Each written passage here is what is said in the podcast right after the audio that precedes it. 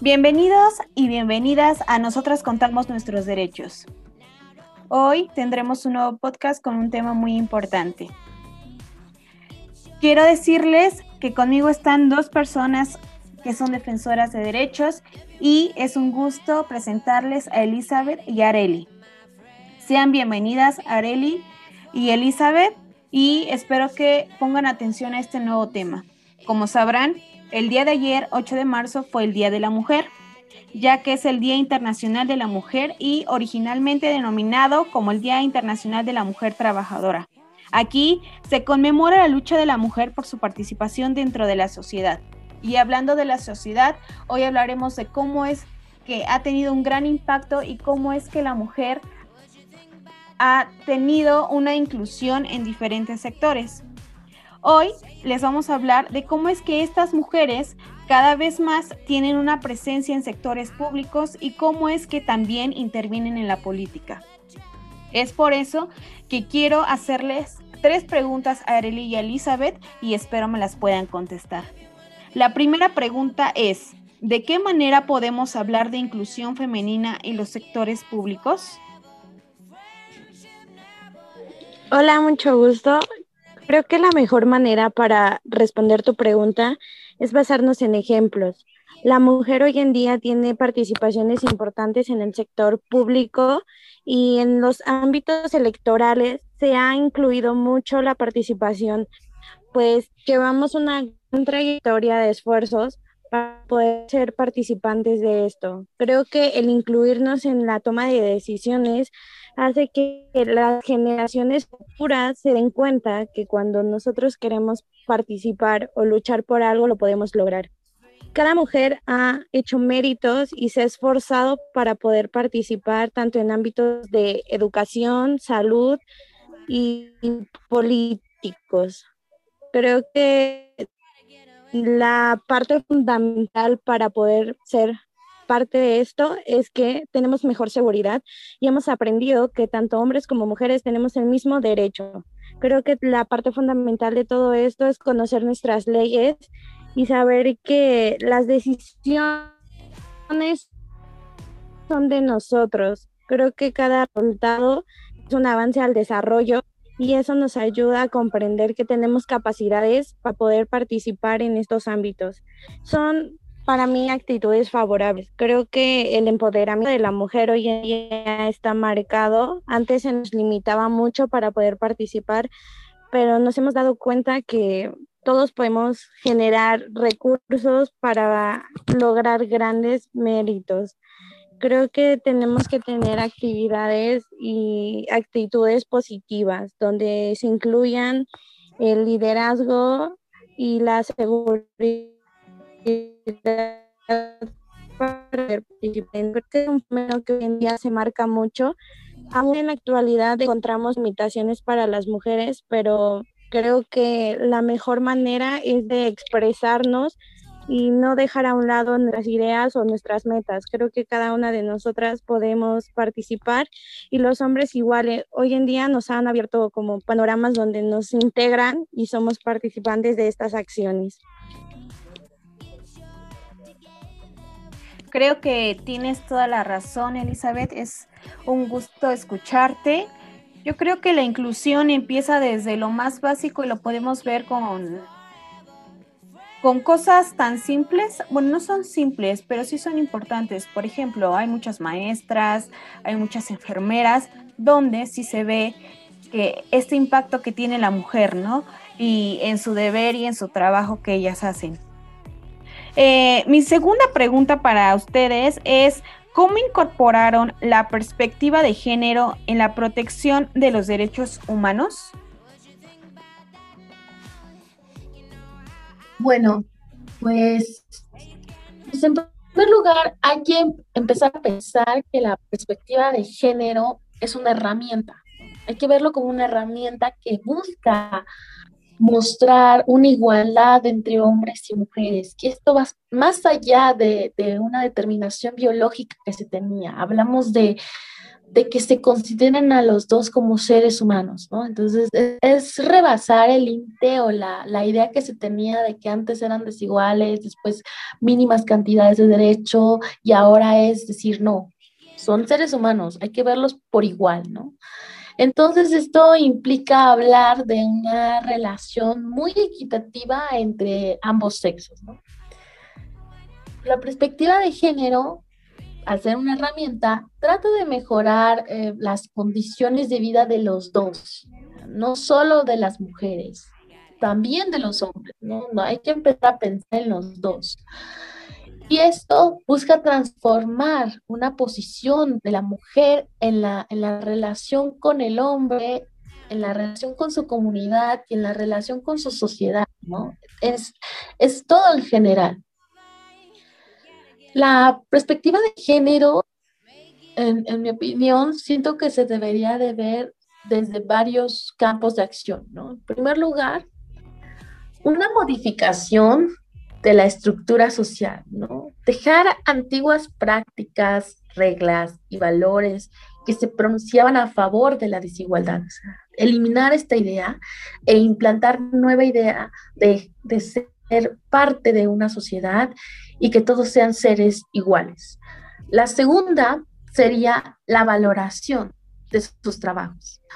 pensar que la mujer y el hombre son, son vistos desde un mismo campo de derecho, pero también pueden ejercer los mismos, este, las mismas responsabilidades, ¿no? Tanto el hombre que se va como la mujer que también se puede ir a trabajar, ¿no? Y como le decías, este, existen mujeres enfermeras, mujeres contadoras, mujeres este, emprendedoras, y no necesariamente estamos dañando a, los derechos, ¿no? Entonces, ya estamos hablando de una inclusión en el campo laboral, ¿no? También en el marco social, ¿no? Desde que la mujer cuida a sus hijos e hijas, hasta que el hombre también puede cuidar a sus hijos e hijas. Entonces, hablamos de esa igualdad que tienen ambos, ambos, este, ambos, ambos sexos, ¿no? Y la tercera, una restribución equitativa. O sea, que de manera de las prácticas, de las prácticas que se llevan a cabo, se genere esta, esta, esta condición de vida que, logre traspasar la relación que se tenía a una relación de igualdad. ya no es antiguo, estamos hablando de, lo que se debería de empezar a proponer hoy en día. Y de ahí en fuera, hablamos de cómo esta perspectiva de género nos permite, por una parte, comprender este, un impacto que se tendría en el sistema social y también cómo responde ante nuevas necesidades que surgen, ¿no? Ante que la mujer necesita responder a sus necesidades y es necesario que como tal existan también mujeres que ayuden a responder esas necesidades, ¿no? Entonces ya no es solo de especificar que solo los hombres podrían hacerlo, ¿no? También dar a entender que mujeres y hombres, al ser seres humanos, garantes de derechos, eh, a ser promotores de estos derechos también generan una eliminación de la inequidad entre ambos géneros y generan una transformación a lo que se tenía pensado de la subordinación y el dominio que se le acusa mucho al hombre.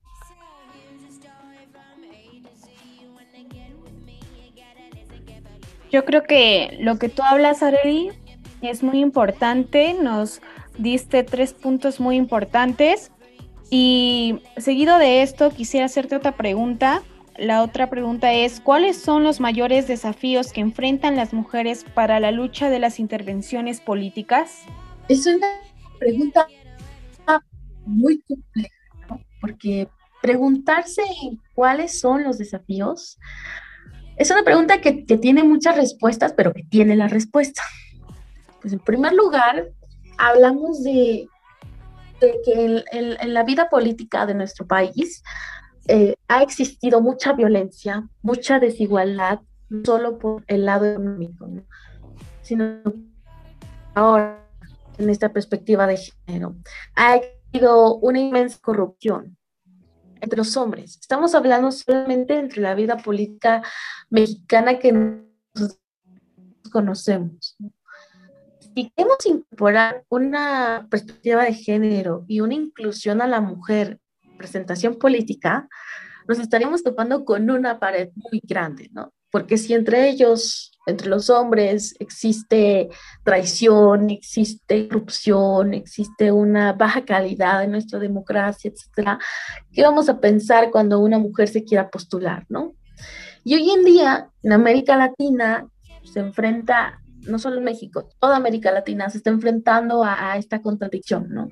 Por una parte, se abren espacios para, para darle liderazgo a la mujer, profundizar su ciudadanía política y por el otro lado se limita este contenido de la ciudadanía social, ¿no? Se limita, la, la mujer también tiene limitantes en esta área. Entonces, son paredes muy grandes que se buscan Claro que a la vez se busca consolidar nuevas ideas políticas, se trata de renovar la cultura electoral, ¿no?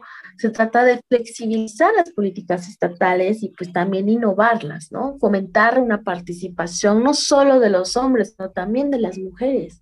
Fue un gran avance el hecho de que las mujeres pudieran salir y votar. Fue un plus a nuestra democracia. ¿no?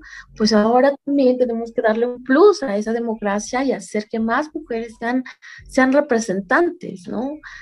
Entonces, hoy en día es difícil porque para lograr eh, que una mujer llegue a un partido político, se, este, se topa con muchas paredes. En primer lugar, se topa con la, la mala actitud que tiene el gobierno. ¿no?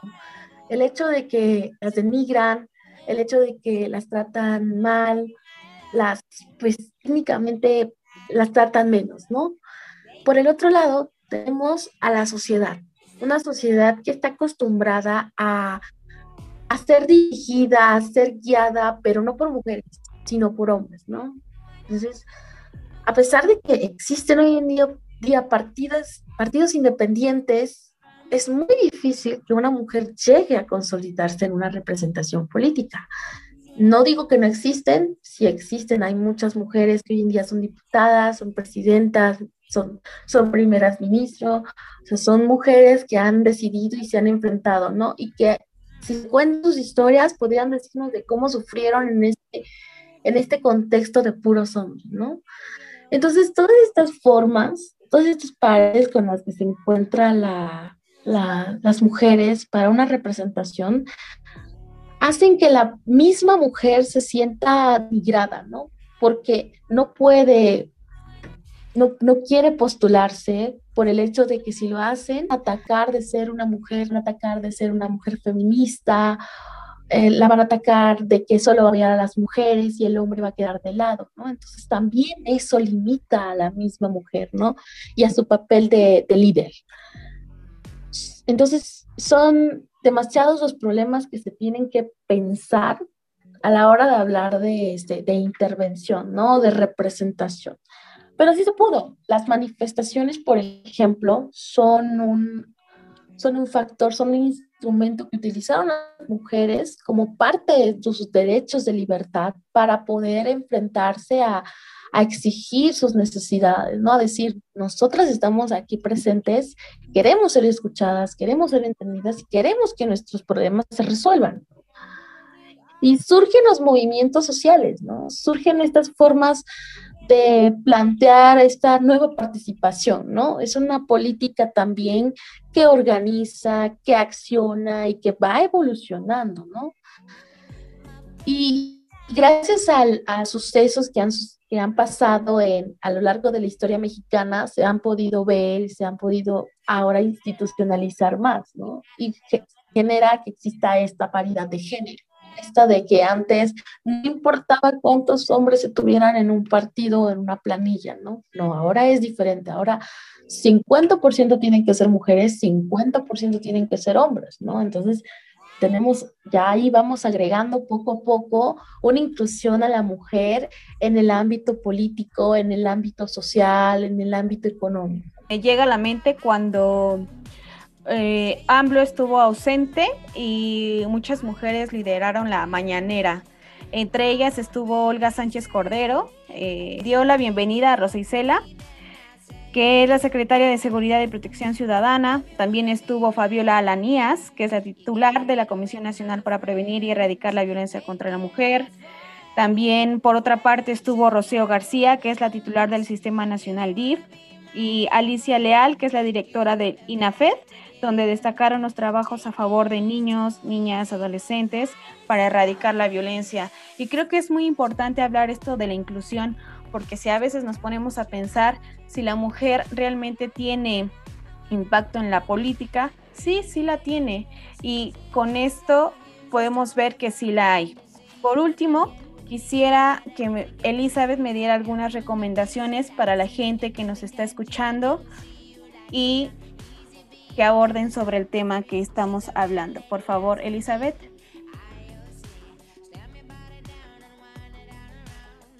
Gracias.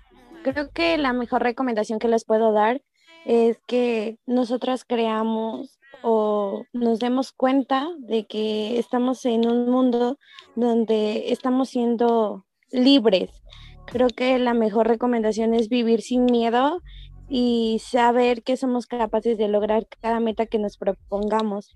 Hoy en día tenemos que romper paradigmas y seguir evolucionando. Para esto tenemos que conocer nuestros derechos en un ámbito educativo y sobre todo expresarnos con libertad. Creo que esa es la parte fundamental que hoy en día marca las tomas de decisiones y la evolución que hemos tenido. Como bien mencionaban, hay mujeres que han participado y dejado marca en ámbitos laborales y educativos y creo que si ya tenemos ejemplos, hoy en día nos podemos basar en eso para darnos cuenta que somos capaces de lograr lo que nos propongamos. La seguridad y la confianza que nosotros generamos ante la sociedad es parte fundamental para seguir creciendo la, mejor forma de seguir saliendo adelante es creer en nosotros y exigir nuestros derechos tanto en un ámbito educativo como en un ámbito social y laboral, sobre todo en un laboral porque hoy en día seguimos teniendo limitantes, pero hemos tenido mujeres que son exitosas en la ciencia y creo que ellos son el claro ejemplo de que todas podemos lograr lo que nos propongamos. Pues creo que hasta aquí acaba este podcast. Es un gusto estar con ustedes, es un gusto poder entablar estos temas con ustedes, Elizabeth y Areli, y espero verlas pronto en un próximo podcast. Hasta el próximo martes y muchas gracias.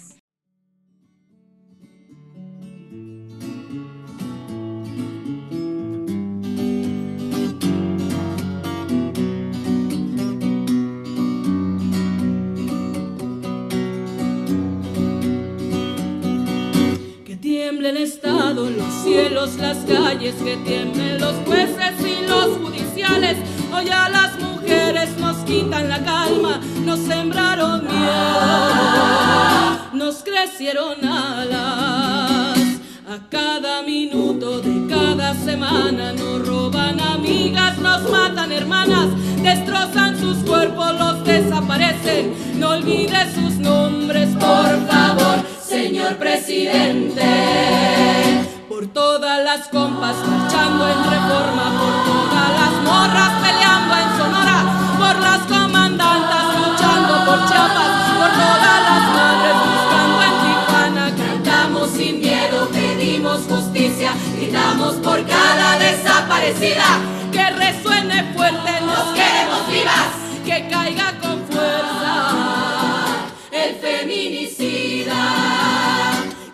todo lo incendio, yo todo lo rompo. Si un día algún fulano te apaga los ojos, ya nada me calla, ya todo me sobra. Si tocan a una, respondemos todos.